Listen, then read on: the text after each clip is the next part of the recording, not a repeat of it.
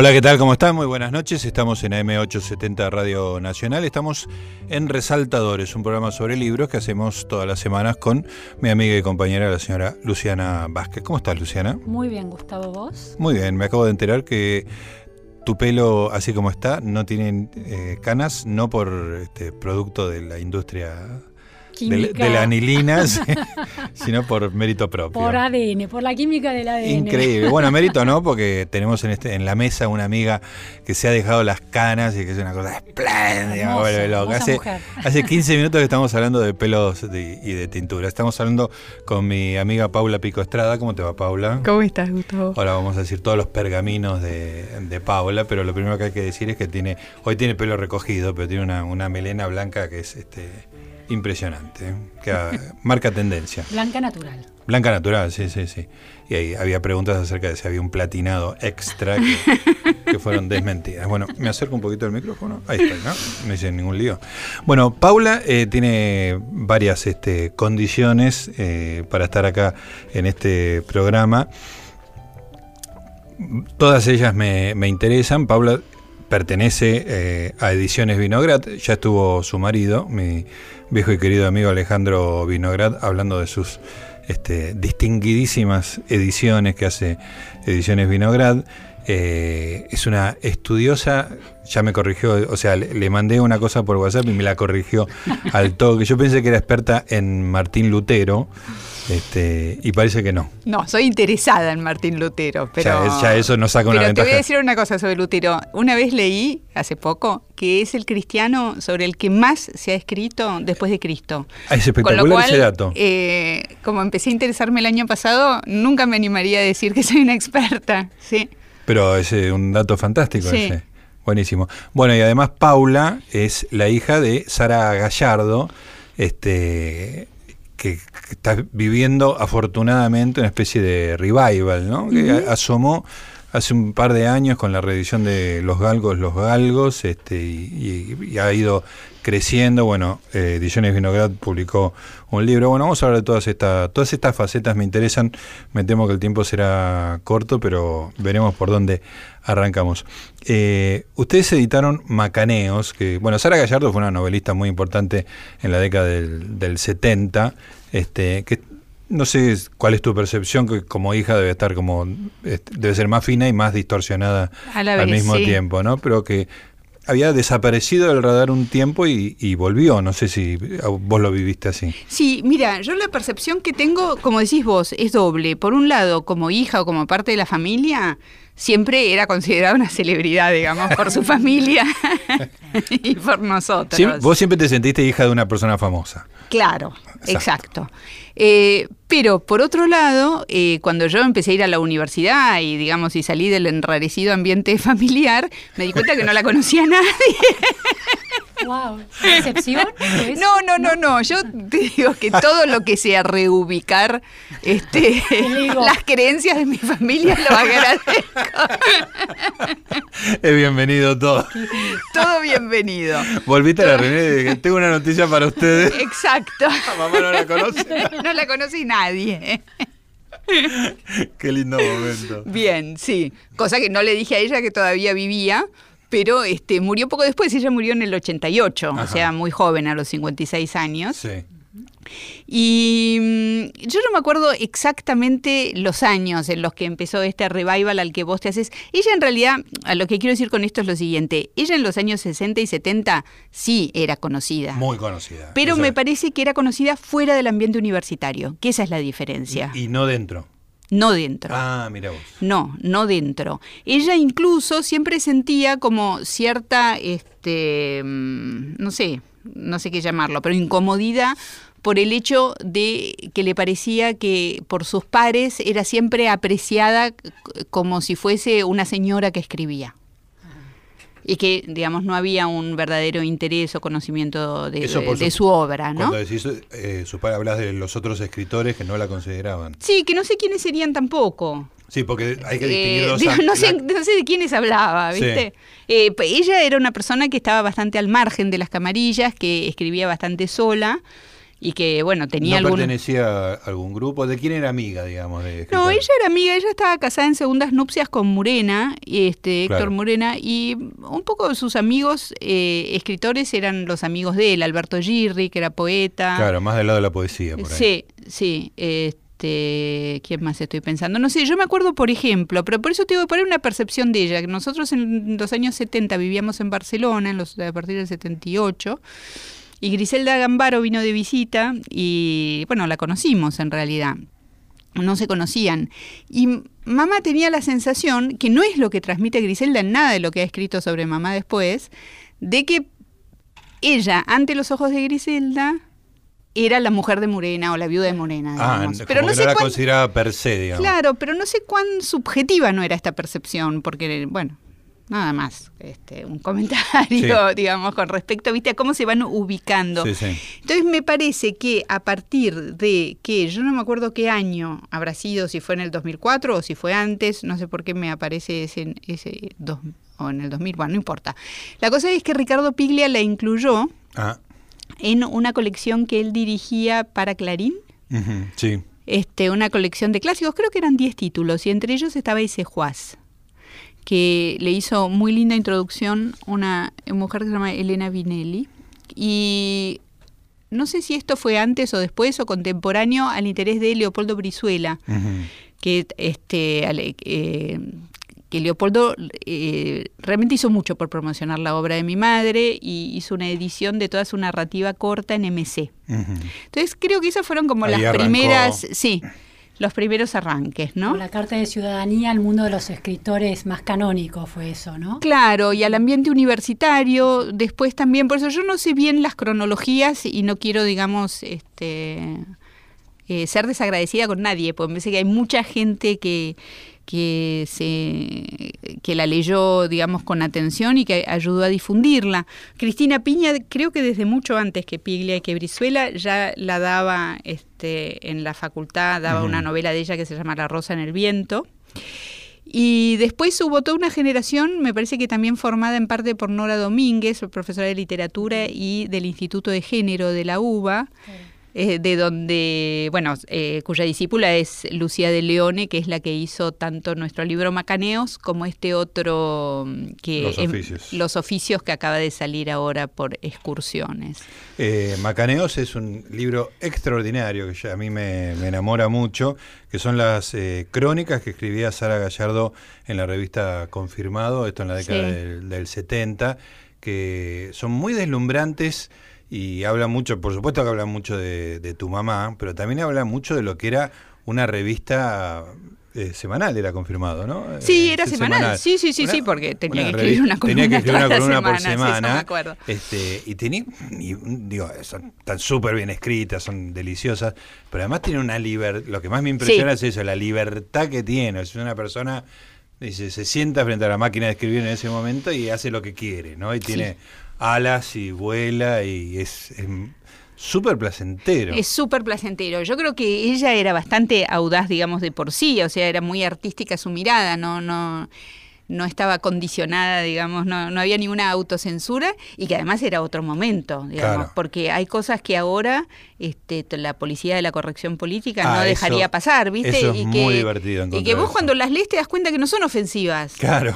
O sea, que es... este, Que tenés que tener una mente muy perversa para encontrar eso Exacto, ofensivo. Exacto, y que o sin embargo... Censora, una mente Claro. censora, ¿no? Claro, pero que sin embargo ahora uno espontáneamente se cuidaría de decirlas, Sí, sí, ¿viste? esto o ya de no se escribir puede. en ese tono. Sí. Quiero decir además que Paula es tan modesta y retraída. la conozco hace unos cuantos años, por supuesto a Alejandro lo conozco de hace demasiados años. Es, es- es este- Casi que podrías invertir Sí, la, sí, me, la me- molesta la cantidad de años que hace que lo conozco Alejandro, y, pero a Paula es hace bastante. Y me enteré hace relativamente poco que era la hija de Sara Gallardo. O sea, creo que cuando salió Macané, te juro que es el Ay, puede ser, sí. que me acuerdo que estábamos, vol- volvíamos a cenar de tu casa y bajamos del ascensor. Y digo, ¿pero por qué editaron este libro? O sea, me parecía extraordinario. Y Paula me mira como diciendo, ¿vos sos tarado? Digo, soy la hija de Sara Gallardo. Pero hay algo porque contás con muchísima naturalidad Bueno, esto que decís vos, que no se notaba que tenías una madre escritora respetada y conocida, por lo menos conocida ahora, eh, un marido de tu madre, también hiper importante para el campo intelectual argentino, como Murena. Eh, viste en Barcelona y lo contás, lo deslizás así como si fuera una obviedad. ¿Cómo, ¿De dónde venís? ¿Qué, hacía tu padre? Bueno, ¿cómo era tu Sí, ¿qué hace? Mi padre, es, mi padre es escritor y periodista. Y sobre todo, digamos, fue un periodista muy precoz. En realidad fue el primero que le dio trabajo a mi madre. A los 19 años dirigía la revista Atlántida, Luis Pico Estrada. Y, este, y creo que en ese, justamente ese libro, Los Oficios, quizás haya algunas crónicas de Atlántida, o quizás no, quizás me estoy confundiendo con esta muestra de la que después vamos, a, hablar, si quieren, en donde aparecen artículos de ella de Atlántida. Bueno, eh, o sea que sí, digamos, a la pregunta de de dónde vengo, me crié en un ambiente marcado, si quieres, por las letras y por no solo por las letras, sino por eh, las letras como oficio, la palabra, digamos, como, como oficio de vida. Em, pero también dentro de cierta marginalidad. O sea, cuando yo te digo que en mi familia eh, se suponía que mamá era conocida y después amplié eso y digo, bueno, sí, era conocida porque, no sé, salía en la revista Gente y escribía una revista semanal y la reconocían por la calle. Sí. Pero todo esto, digamos, era al margen de lo que en, creo que en la, no sé si en la Argentina, pero por lo menos en Buenos Aires marca agenda, que es la universidad pública y la educación pública, ¿no es cierto? Entonces, eh, en ese sentido había cierta marginalidad, me parece a mí, como que em, yo, digamos, hasta que no entré en la universidad, a pesar de haber vivido en Barcelona, de haber vivido en Suiza, de haber vivido en Italia, esto siguiendo a mi madre que era nómada, digamos, pero ah, cuando pude juntar fuerzas me volví a la Argentina en el 83, además una buena época para volver. Eh, digo que al entrar en, la universidad fue para mí como salir un poco de ese ambiente enrarecido, que es un ambiente en el cual se supone digamos que sos parte de la cultura porque es algo como heredado más que construido. Claro, sí, sí, sí, Este... Casi es eh, un uso... Eh, la cultura da un, lugar social también, ¿no? O está asociado también a un, claro, pero no es que te lo eso, sino que por pertenencia social formás parte del mundo de la cultura. Más bien eso, digamos, ¿no? Casi que no tenés que hacer nada. Exacto. Claro. Sí. Es como tener campo, tener cultura. E, exactamente. Campo no teníamos, claro, porque como mi madre escribió mucho sobre el campo, siempre parece que fuera de una familia de estancieros, pero no. mi abuelo tenía un campito. ¿Y fuiste al colegio en Argentina? O sí, fui al colegio en Argentina también de una manera muy errática. Fui a diferentes colegios públicos hasta sexto grado. Después este, fui a diferentes colegios privados. y tuve dos años pupila, que fueron la mejor experiencia escolar que tuve. ¿En dónde? ¿En qué colegio? En las Sierras de Córdoba, en un colegio que se llamaba Reydon, que ahora es un hotel y que todas las pupilas acabamos de alquilar para ir a pasar el fin de semana largo de noviembre. Así Espectacular. Ahora seguimos conversando con Paula Pico Estrada. Estamos en Resaltadores en Radio Nacional.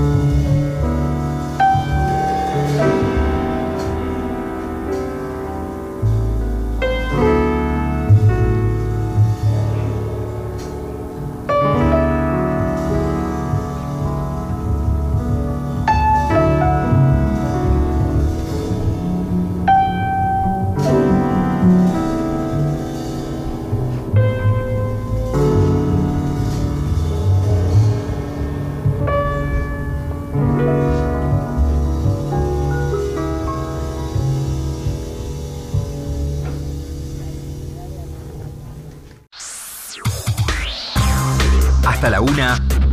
Resaltadores.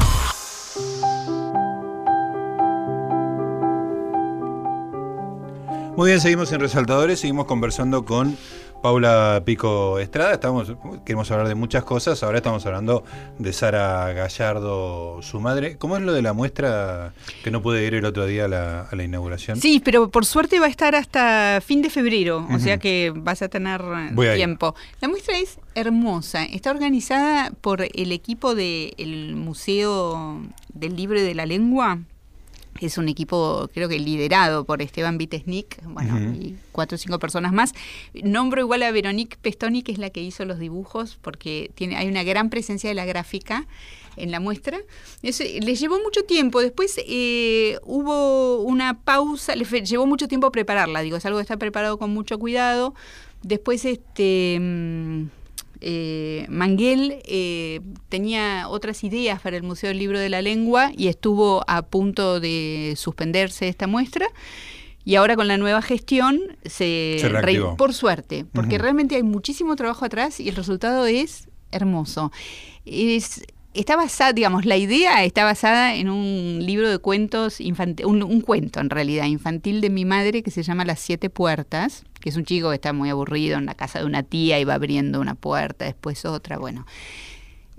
Y entonces, eh, cuando vos te bajás del ascensor en el primer piso del museo, lo que ves son siete, digamos, paneles estratégicamente colocados eh, y pintados, y en cada uno de ellos hay una puerta pintada y detrás de cada uno de esos paneles hay como una dimensión de su obra. Precioso, precioso.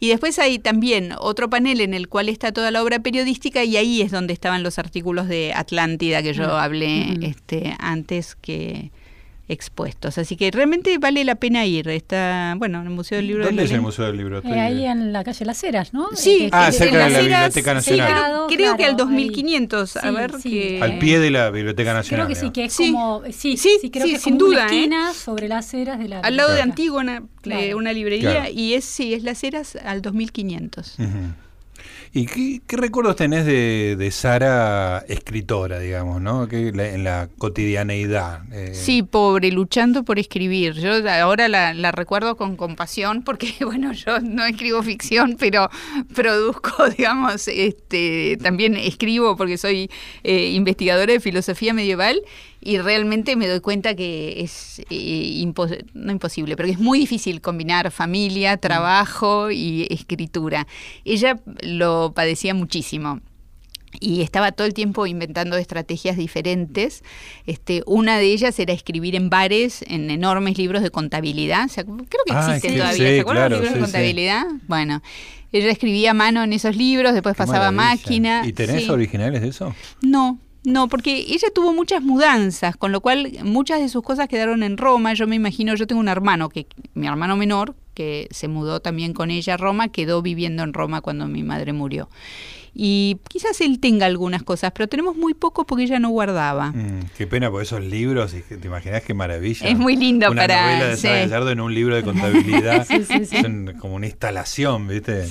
Muy pero la, dificultad venía de estas obligaciones familiares de madre y de esposa, venía por ese lado. Sí, de esposa no tanto porque ella eh, y Morena vivían separados, o sea que me imagino que... Pero sí, siempre te tenés que ocupar, o sea, o te llaman del colegio o... Este, eh, y sobre todo tenía que escribir las columnas. Porque una cosa que yo encuentro que es bastante engañosa, pues lo veo también en mis amigos escritores de ficción que trabajan en editoriales, es creer que un trabajo que es afín a lo que vos haces es más fácil. Y no es verdad, pues te contamina. Si vos tenés que estar escribiendo, o caso de los editores, leyendo manuscritos, y después te querés ir a tu casa a escribir tu novela, ah, claro. estás con la cabeza totalmente ocupada por, la escritura de otros, claro. Y creo que en su caso, igual para mí las columnas estas son tan literarias, las de Macaneo, ¿no es cierto? Que no... Pero creo que en su caso eso también funcionaba, o sea, que una que, todo necesitaba ser incubado, creo que todo necesita ser incubado, y que posiblemente, viste, tenía que producir una columna por semana y al mismo tiempo tenía una novela este, gestándose Sí, y en bueno. otro tono, con otro registro. Sí, sí. otro mundo. Pero como es todo, al final todo lo humano, ¿viste? Es pura neurosis, porque Gran Es título. la, conclu- ¿eh? es la conclusión a la que conclusión, llegamos. la Sí, sí. conclusión Creo que la deberíamos cerrar el programa acá. sí. Cerrar todo, ¿eh? Y, y ya está, irse a la playa, disfrutar del sol. No, porque ¿sabés qué? Pienso que ella también como parte, digamos, de su de las cosas de las que se quejaba, una era esta, y que bueno, que su obra eh, era escasa por eso mismo, digamos que solo había podido escribir cuatro o cinco libros. Este, por otro lado, también a ella la mortificaba como no encontrar una unidad de estilo y ver todos sus libros como si estuvieran disociados entre sí. Pero por eso digo que es neurosis, porque después en realidad lo que queda es una obra que no importa si es chica o si es grande, Juan Rulfo Sí, sí. creo que Sí. tiene dos libros. Sí, sí, tal por cual. eso. Y eh, una unidad en la diversidad, o sea, Claro. siempre hay una Sí, sí. voz, ¿no? Ahí, ahí está, y que será eh, algún académico será el encargado de, de- de encontrar encontrarla, el- exacto. la- la Entonces, creo que todas esas este, morti- automortificaciones. Bueno, que- pero como decís vos, es, es neurosis pura. Ahora, eh, tu mamá escribía, Sara Gallardo, escribía en la época por ahí que era el gran boom de Silvina Bullrich, que, que Sí. ven- vendía Marta muchísimo, Lynch, Marta Lynch, Beatriz, Beatriz Guido. Guido. ¿no? Señoras Era- que escribían. Señoras que escribían, Sí, pero que sí. era, era, era literatura muy, muy exitosa. Tu mamá no tenía el mismo nivel de, de- de ventas, pero Los Galgos me parece que fue un libro... Los galgos creo que ranqueó, digamos, en ese En- tipo en- en de... ese- a ese nivel, sí, digamos, Sí, ¿no? sí, pero ella no hubiera querido ser comparada como escritora con ninguna de las tres que nombraste. Este, a las que yo no he leído, por claro, así que no... Por ambición literaria. Por ambición literaria, Claro. eh, ambición artística, sí, sí, de ningún Y- modo. ¿Y, quería compararse con otras mujeres escritoras o con hombres escritores? Bueno, eh, ella en realidad pensaba en el escritor como sin género. O sea, eso era importante para ella. Viste que si le invitaban a un congreso de escritoras mujeres, no, No iba. no iba. Creo que si lo hubieran invitado uno de varones tampoco, digamos, o de escritores en general. No Pero me acuerdo, digamos. Sinceremos esto. Claro, me acuerdo en este caso particular de- del comentario de ella es yo yo escribo, o sea, no importa que sea mujer, no es eso lo que me define. Eso Bueno, por un lado. de- disculpame Sí. un paréntesis, que de hecho Los Galgos es en primera persona. Es un narrador varón. Es un narrador. Bueno. Digo que además, yo acostumbrado que mujer es narrador mujer, Claro. estuve en las primeras páginas diciendo. Eh, eh, eh, ¿qué, qué está pasando? Hasta, hasta hacer pie y darme cuenta de que había elegido Sí. eso, lo había elegido libremente, ¿no? Por, por la sociedad patriarcal, digamos. No, tal cual. Y Eisejuás también. Eisejuás es Claro. un narrador, sí. Sí, ese no Sí. También sí, es de- sí. masculino. Sí, también es masculino. Así que efectivamente no. Pero había escritoras, eh, para, digamos, completar la contestación a tu pregunta, había escritoras eh, mujeres que admiraba, como Clarice Lispector, por ejemplo, Ah, Silvina la- Ocampo, la mucho. claro. Sí, a Silvina Ocampo también. Eh, sí. Y, y- y, por ejemplo, en, en términos económicos, ¿hacía diferencia la columna, la- el, e- el éxito de, de los galgos? ¿Era parte importante de la economía de la casa o, o era una cosa extra, digamos? Mira, no estoy segura. Yo no creo que sostuviera la casa con eso. Creo, pero creo que contribuía, eh, sí, digamos que era el sueldo que ella aportaba. Sí. Está bien. Y escúchame, ¿y cómo era ella en relación a vos con la lectura? ¿Que te, guiaba? ¿Había un...? Sí, nos molestaba bastante. Nos molestaba. Nos molestaba. Mi hermano eh, Agustín y a mí, nosotros somos dos hermanos que nos llevamos solo un año y cuatro meses, o sea que fuimos criados Sí, sí, juntos. al unísono. Al unísono, exacto, al unísono. Y un tercer hermano por parte de ella, hijo de Murena, que tiene 10 años menos. O sea que este, la tuvo más fácil en ese sentido, porque eh, lo molestaron menos. Claro, más cansada. Entonces, sí, bueno, había cosas, por ejemplo, como que eh, yo tenía no sé si alergia bronquial o asma, pero en todo caso pasaba largas noches en vela y ella eh, nos leía y mostraba, bueno, la Divina Comedia. Yo era una niña, leía la Divina Comedia, de lo único que recuerdo son los horrendos grabados de Doré, bueno, que son maravillosos, pero Sí, sí, aterradores sí, para un chico, ¿no? Imágenes Y- de pesadilla. Imágenes de pesadilla. Muy vívidas. Sí, no, ella, digamos, era, pro- ¿cómo decirlo? Tenía ideas que quería implantar, pero no tenía la voluntad suficiente como para ser una persona programática, ¿viste? Entonces eran esporádicos. Por ejemplo, un verano nos encargó leer la Ilíada, la Odisea, fue justo al final de séptimo grado mío y sexto de Agustín. La Ilíada, la Odisea, cada uno, y teníamos que hacer un resumen con preguntas que ella nos había hecho, un cuestionario guía. Sí. Y yo hice todo, este, por supuesto, muy Me- prolijamente, sobreadaptada. Claro, claro, claro. Cumpliendo la consigna y Sí, más sí, allá. Claro. Las nenas son así. Es así, hermana mayor. Claro. Mi hermano hizo lo que se le dio la gana.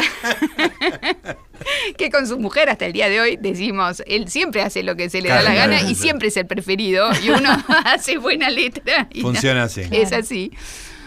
Pero, este, bueno, te quiero decir, yo me acuerdo hasta hoy, o sea que ojalá hubiera sido también más programática. Y sí, nos daba libros para que leyéramos, o sea, yo me crié de chica leyendo, ¿no? Y lo que sí tuvo y sostuvo fue no tener televisión en casa. Ah, eso Sí. fue una convicción de tu vieja. Sí, que yo ahora, demasiado tarde valoro. Porque, Porque ahora no puedes dejar de mirarte. No, y mi hija tampoco. bueno, todos. Porque, porque un tópico de conversación con Paula eh, no es este Sara Gallardo, No. eh, intratable. claro, obvio. Ah, Intru- no, peor, intrusos. digamos. No, no, intratables no, intrusos. Sí, yo te dije, Sí, sí, sí. sí, no. la medievalista viendo intrusos es interesante. Sí, sí, ah, Sí, es sí, sí. espectacular. Está al día de De todo. Micaela Bichiconte, Sí, o sea, lo- todo, sí. Cualquier cosa que me pregunten. Pero bueno, no me pregunten en realidad porque ahora hace muchos días que no veo tele, así Estás que no estaría a la altura. faltaste. Sí. no Escúchame, estaría a la altura de lo que y- prometo. Pero no tenés la voluntad de sacarle a tu hija Vicky eh, la tele, digamos. No, además que ya no ven tele. En realidad yo te dije ve tele. Claro. Vio tele y ahora viste que todo Internet. es internet y Sí, si claro. le saco la Ah, computadora ven el teléfono y si le saco Sí, el teléfono, Claro, no no, sé, manera tiene de- algún dispositivo aislarlo. oculto por el cual accede. sí. Claro, la tenés que esconder en un altillo Ya está, sin digamos, electricidad. fue así. Yo en realidad pensé que nosotros, o sea, mi hermano y yo, habíamos tenido, o yo en realidad, porque él era muy sociable, una infancia un poco aislada, porque eh, me había sido negada la televisión, que era el tema de conversación en el colegio. Claro. Ah. Es una sufriste. interpretación a posteriori. y Que entonces en mi casa siempre iba a haber televisión. Y ahora pienso que no tiene nada que ver una Sí, cosa sí, sí, con otra. Y que la televisión al final no te deja leer, no te deja pensar, no te deja hacer nada.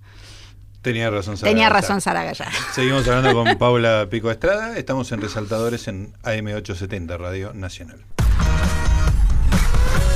Seguimos con Resaltadores.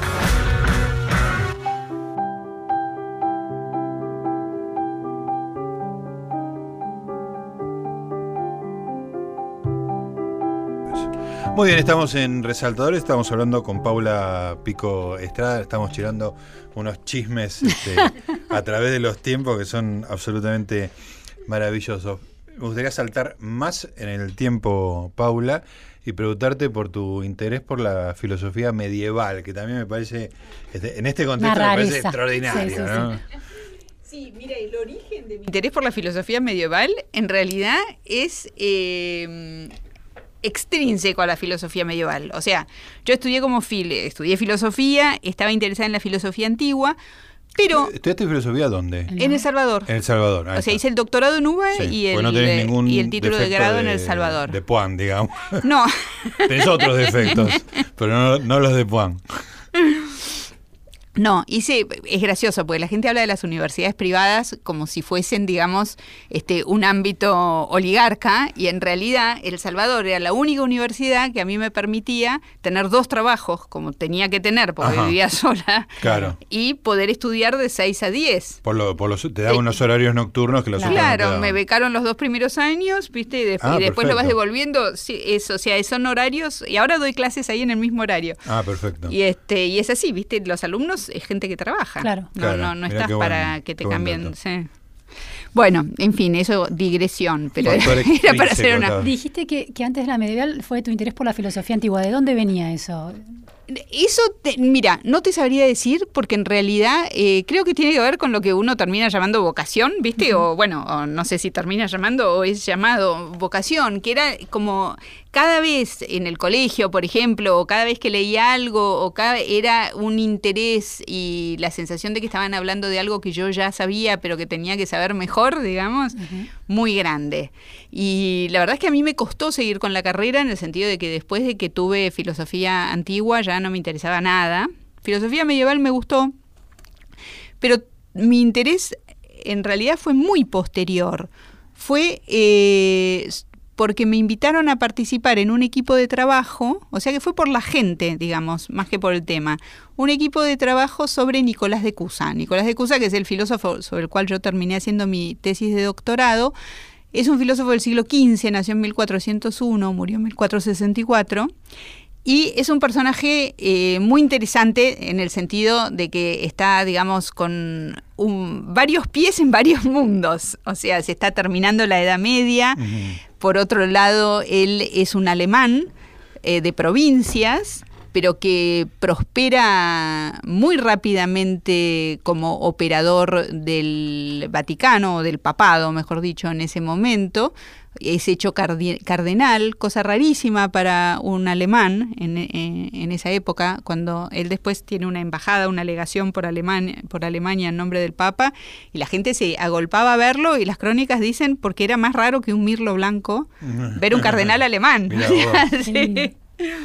Pero bueno, la cosa es que este grupo de estudio que se llama el Círculo de Estudios Cusanos de Buenos Aires se encontraba, se sigue encontrando, nos seguimos encontrando para leer la obra de Nicolás de Cusa, hacer traducciones y publicarlas en, latín, en latín. En latín, sí, sí.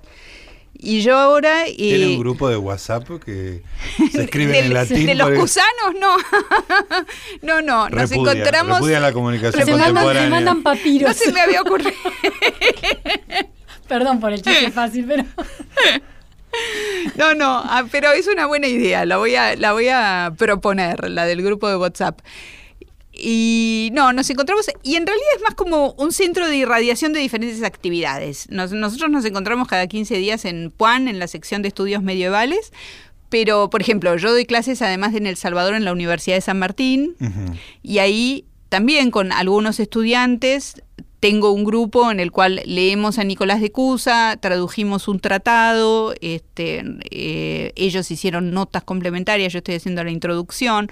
O sea, como que, digamos, los que vamos, los diferentes miembros del Círculo Cusano tenemos actividades. ¿Y, qué, de, este qué escribía? ¿Sobre qué temas escribía este? Mira, el gran tema de él. Para, para ubicarnos, este, porque por ahí las clasificaciones no son este, familiares para todos. ¿Qué año estamos hablando? 1401 ah, nació. Perfecto. Y digamos que su primer gran libro es un libro de política, es la propuesta de una reforma de la Iglesia que él propone en el Concilio de Basilea en 1433, creo, por ejemplo. Claro. Y después... Claro, el mundo empieza a cambiar, ¿no? Sí. sí. Bueno, vos dijiste final de la Edad Media, ¿no? Es final de la Edad Media, por otro lado hay muchísimas categorías medievales todavía. Pensá que Lutero nace en 1483 y, y, la, digamos, famoso gesto de, la, de clavar las tesis, si es que las clavó o las mandó por correo, que eso también ocurrió,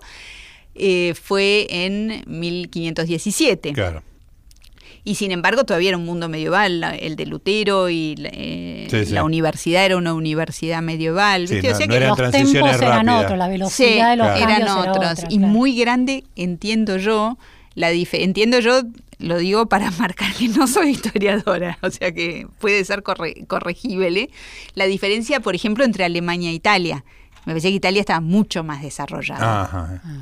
Este, de hecho, Nicolás de Cusa estudia en Padua, en una universidad italiana y cercana a Venecia, que era la puerta con Bizancio, en donde estaba para estos eh, primeros humanistas, estaba todo el depósito de textos en griego y de los que, digamos, y de sabios que sabían griego. Es un mundo muy mm, fascinante el de esa época. Pero Luciana, cuando te interrumpí, Luciana te había preguntado de, qué, de qué hablaba y pensaba Sí, Nicolás. Él eh, es un metafísico importante, digamos, pero yo diría que la idea guía de su pensamiento es la relación entre la unidad y la diversidad. Ah, Y que eso él lo Ah, menos. aplica a la metafísica, ponele, en el sentido de que todo proviene de un único principio, que para él es el Dios cristiano, y sin embargo es múltiple, es diverso, y entonces cómo es esta relación entre lo finito y lo infinito, entre lo múltiple y lo, lo- y lo único.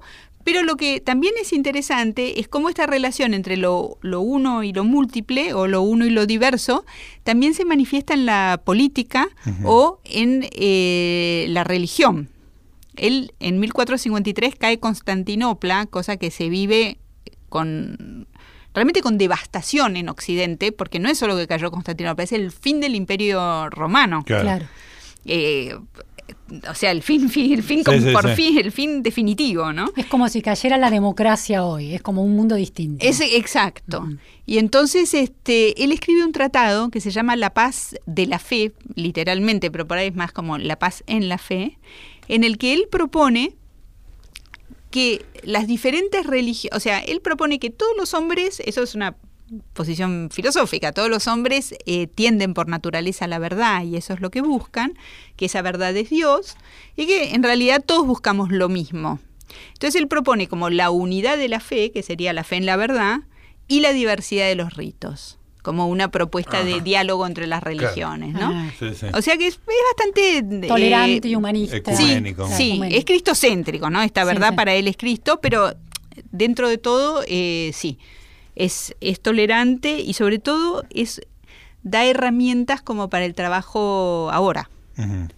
Eh, Paula, tengo, tengo una curiosidad. Eh, ¿Cómo vos sos una persona que le debe dedicar muchas horas a meterse en estos universos del pasado lejanísimo, de hombres que, que piensan en paradigmas y en esquemas mentales que hoy no funcionan más, Sí. y al mismo tiempo ves intrusos? Sí. Entonces, ¿cómo es? ¿Cómo, cómo Fue un dato importante. Pero me parece interesante charla. cómo es que esa especie de dieta cognitiva, de dieta de lecturas tan milimétricas de un mundo tan distinto al actual, te cambia la mirada para ver, por ejemplo, intrusos. ¿Cómo ve una especialista en la Edad Media, en los autores de la Edad Media, la vida, la, cómo piensa la política? ¿Qué ves cuando mirás? Sí. Mira, yo, eh, a ver, no, creo que en realidad cuando veo intrusos es igual que cuando estoy en una mesa de bar y veo que en la mesa de al lado empieza a haber una conversación y no me puedo levantar. parás la oreja. Y paro la oreja. o sea, creo que... Te gusta enterarte. Sí, pero es como si viera una... no- me gusta enterarme, es como si viera una novela, o sea, para mí es como ficcional. Sí. Si yo pensara que alguna de las cosas que veo en la televisión son seres humanos que van a su casa y tienen... me angustiaría. Claro. O sea... eh, o sea que no, no, me parece que es un poco más disociado por ahí. De, lo veo como ficción, Claro. creo. Bueno, pero eso es... Pero como ficción eh, eh, de- de- y con gusto por el chisme, ¿no? No me Claro. voy a hacer la literata, o sea, con gusto Sí, por sí, el sí, chisme. Eh. Pero con cierta como eso, como, como cierta disociación del hecho de que puede ser gente que, no sé, tenga hambre, se pelee con el marido. O sea, como que todo Sí, me parece esos- irreal, ¿viste? Que esos sufrimientos eh, Sean sean reales. sí, digamos, ¿no? eso me parece imposible de concebir. Sí. Creo que con razón. Sí, creo que. sí, igual creo que algo hay, digamos, ¿no? Este. De, en el fondo de todo eso. Algo real. Digo, hay mucha impostación, Sí, pero ese nivel de impostación este, bueno. esconde un sufrimiento tremendo, ¿no? En el fondo. Bueno, me estoy poniendo filosófico Sí, justamente. sí. le tocaba a Paula hacer la ella y me estoy haciendo el fino. Estamos acá en Resaltadores en la M870 Radio Nacional.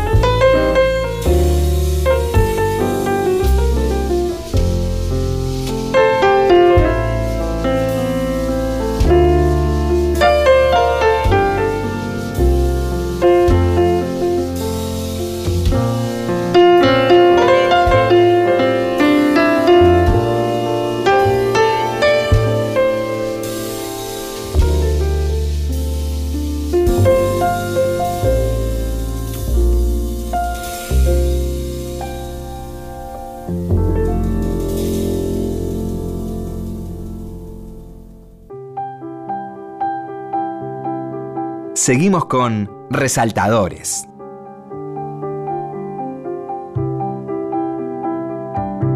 Está muy buena la conversación fuera, fuera del aire, porque vamos de Nicolás de Cusa a, a expresidente del Banco Central. sin solución de continuidad y no precisamente por su conocimiento de- mundo de la economía. Bueno, eh, dentro de tus facetas está el emprendimiento Ediciones Vinograd que tenés con, con Alejandro, Es verdad. Que, que yo te diría que tiene buena parte de tu impronta porque hay, hay mucho medievalismo ¿no? en, en las ediciones. Sí, en realidad eh, nosotros la primera versión que pensamos de la editorial, tanto Alejandro como yo, era la de hacer una colección que fuera eh, con textos de renacimiento. Y después, eh, bueno, no encontramos tantos, digamos, o no conocíamos tanto el tema, o no encontramos tantos que nos gustaran, y cada uno empezó a publicar un poco aquello de lo que sabía que le gustaba. Entonces Alejandro tiene la colección de crónicas y eh, yo la de la de filósofos medievales y, y también antiguos, porque hay hay un Platón, hay una apología de hay una apología de Sócrates. Este, pero sí, es así. Alejandro tiene esa pasión por, la- por las crónicas de viajes que son increíbles. tipo nos contó acá. Que se, que se largaban en 1300, 1400, 1500 a recorrer el mundo en cáscaras de nuez, ¿viste? Es Aquí quien escucha el programa puede linkear a los podcasts de Sí, sí, sí, resaltadores lo- y buscar el programa Lo vamos, de a, lo vamos a hacer en, en las redes sociales. ¿Y, y cómo es el, el trabajo de buscar material para publicar este en estas colecciones que son tan atípicas, digamos? ¿no? Sí, mira, eh, justo cuando te oí hablar te iba a comentar eso también, cuando vos decías lo de la presencia o no de ciertos textos. Dependemos mucho de lo que nos traen, Claro. porque en realidad eh, es muy difícil encargar un libro así. Pues están todos no muertos los autores. Claro. bueno, eso... ahora sí. todo, apaguemos la luz ya. No, no, La mayoría si se me murió hace permite- 600 años. Eh, bueno, es- eso para mí era una condición sine qua non después de haber trabajado en Planeta durante, durante varios Los años. quiero bien muertos a los autores. Yo, si vamos a hacer una editorial, no vuelvo a trabajar con autores. Eso. Qué genial. En cambio, el traductor, que es un autor y como autor así lo tratamos, realmente es un tipo de autor encantador, ¿viste? Porque es alguien que, que, que vive para el trabajo, o sea, para que quede bien, y para el autor al cual está sirviendo con su traducción. Claro. Que es como a- debería a ser también un novelista, pero lástima que no. Claro, a diferencia del autor que, que basa, su motor es el amor a sí mismo, Exacto. el traductor tiene un amor hacia un tercero, digamos. ¿no? Que- Exactamente. Y hacia la lengua. claro. Sí, sí. Este, bueno, entonces por eso te decía que, volviendo al encargarlos, no, porque no sabés cuánto tiempo te puede llevar la traducción de un texto clásico. Claro. Y no hay dinero que lo pague tampoco. Nosotros lo que, digamos, lo que hacemos es eh, estar un poco atentos a lo que nos ofrecen, ver si se adecua a lo que, a lo que publicamos y ofrecer siempre algo muy modesto, que es pagar, o sea, darles trato de autor, pagarles un anticipo y un porcentaje este, del precio de tapa, porque en realidad es impagable que alguien te traduzca la apología de Sócrates del griego, claro, sí. que- Claro, que es un Sí. nivel de expertise que... Sí. Paula, y, y, perdón. Sí, no, y- dale. ¿Y qué lector te imaginas que va a comprar ese libro o va a leer ese libro? ¿Hay Sí, una idea? Hay una idea que fue cambiando. También por eso se fue especializando un poco la editorial. Porque cuando nosotros teníamos esta idea de hacer eh, las publicaciones más renacentistas, más humanistas por ahí, algo más general, menos técnico, este. Mi idea era que Buenos Aires pulula con grupos de gente a la cual le interesan las lecturas filosóficas, pero que no, no quiere hacer una, la carrera. ¿viste? Claro. Claro. Y que está lleno de grupos de ese tipo. Entonces mi idea era que ellos tuvieran libros que les permitieran acceder a, o sea, traducciones que fueran amenas, que estuvieran escritas por argentinos, viste, con un manejo de la lengua que nos es cercano, con introducciones que fueran claras, y que esa gente que está interesada se pudiera acercar. Ahora, mm, me parece que no es mm, que ese público no es el nuestro, digamos, y que ese público no sé si lee las fuentes Claro. Quizás ese público va a grupos y le cuentan sobre... Claro, una, una segunda, Sí, me parece una que la lectura le viene, le alcanza y le sobra, Sí, digamos, me parece que la lectura de fuentes pasa más en el ámbito universitario, Académico. sí, o académico, y por eso es que también fue virando un poco a, a lo que los profesores mismos nos ofrecen como material, Claro. ¿no? Bueno, eso te iba a preguntar, porque vos decías, depende de lo que nos ofrecen. ¿Qué es el universo de gente que se acerca a Ediciones Vinograd y dice, tengo, ¿qué es lo que tienen? Bueno, primero hay un universo que supongo que se acerca a todas las editoriales, que es el que te manda las novelas, cualquier cosa, digamos, indiscriminadamente de cuál es la línea editorial. Pero después hay gente que, eh, que sigue a la editorial porque se dedica a los temas de la editorial. Entonces, que cuando está trabajando un autor y piensa que va a tener una traducción, por ahí me escribe y me dice, ¿a vos te interesaría publicar a Pedro Damián, autor del siglo X, maravilloso? Digo, Un- un hitazo. un hitazo. No, no. Yo estoy deseando publicar a Pedro Damián, que es que el que dice que como Dios está más allá del principio de contradicción, Sí. él puede hacer que Roma no haya caído, que el gallo salte de la cacerola vivo mientras que estás preparando el puchero y que a una virgen le sea de restituida la virginidad. O sea que Son, base- lo- son los ejemplos literales que pone él. genial. Sí, sí, es, es Un genial. hombre de fe, sin duda. Un hombre de fe, siglo XI. Yo dije siglo X porque siempre me confundo con, la- con los Si hay que siglos. sumar o hay que restar. sumar o no. Exacto, gracias por entender. Eh, entonces eso, entonces digo, sí, Pedro Damián, por favor, y ahora estoy deseando que las autoras que me hablaron de Pedro Damián me manden su traducción, pero no está ocurriendo. Qué Y un logro es que el libro entre a un programa, por ejemplo, de una materia Sí. en, en la facultad. Sí. ¿Y no le temes a la fotocopia? Sí, y me da bastante bronca porque en realidad no es necesario. O sea, nosotros ponemos nuestros libros lo más baratos que podemos. Y creo que, bueno, que si hay, viste, libros inaccesibles, ya sea económicamente, ya sea este, porque están producidos en otros países y no se importan, yo entiendo que eh, yo no le tengo miedo a que se compartan las cosas digitalmente, porque me parece que es lo mismo que prestar un libro, me parece que Claro. todos tenemos derecho. A mí lo que me indigna es que el señor cuya única inversión es una fotocopiadora, una máquina de fotocopiar, Claro. haga Sí, sí. dinero con nuestra inversión. Claro, Claro. Porque. ¿viste? Se entiende, sí, Claro, sí, eso sí. ahí es Y que los profesores lo fomenten, Claro. eh, yendo en contra, porque dicen, no, bueno, porque a mí me da vergüenza dar mi libro, o sea, decirle a los estudiantes que compren mi libro. Y no, ¿viste? si Hay le hubieras claro. parado la edición no te daría tanta vergüenza. claro, claro. Claro. Debe- siempre depende de quién pone la plata. Claro. Bueno, nos queda muy poco tiempo y yo eh, tengo la ambición de que vos hables de Martín Lutero, bueno, dale. equivocada o no, pero por lo menos dame, digo, Sí, el- sobre ya el todo dato que de que es la persona más escrita después de Cristo es, eh, Sí, sí, es un dato extraordinario. sí, es una figura increíble. Sí. ¿Cuál es la importancia de, de Lutero? Ah, para mí parte de la historia en dos, Lutero, pero, eh, a ver, la iglesia Está claro que tenés un minuto para hablar del Bueno. hombre que partió en dos a la historia. a la historia del cristianismo, por lo menos, Sí. ¿no? En el sentido de que eh, a partir de él, me parece que lo que se habilita es la idea de que, para los cristianos, ¿eh? Sí, sí. de que sacerdote hubo uno que fue Cristo, o sea, que es que fue el que, digamos, su sacrificio Sí. es el que salva, Sí. que por, digamos, intermediación de él, todos somos sacerdotes y por lo tanto todos somos iguales que hay ministros ordenados para la administración justamente Sí, sí, de las sí. comunidades. Entonces, se termina esta idea de que en realidad eh, la fe personal de cada persona es administrada por una entidad. Claro.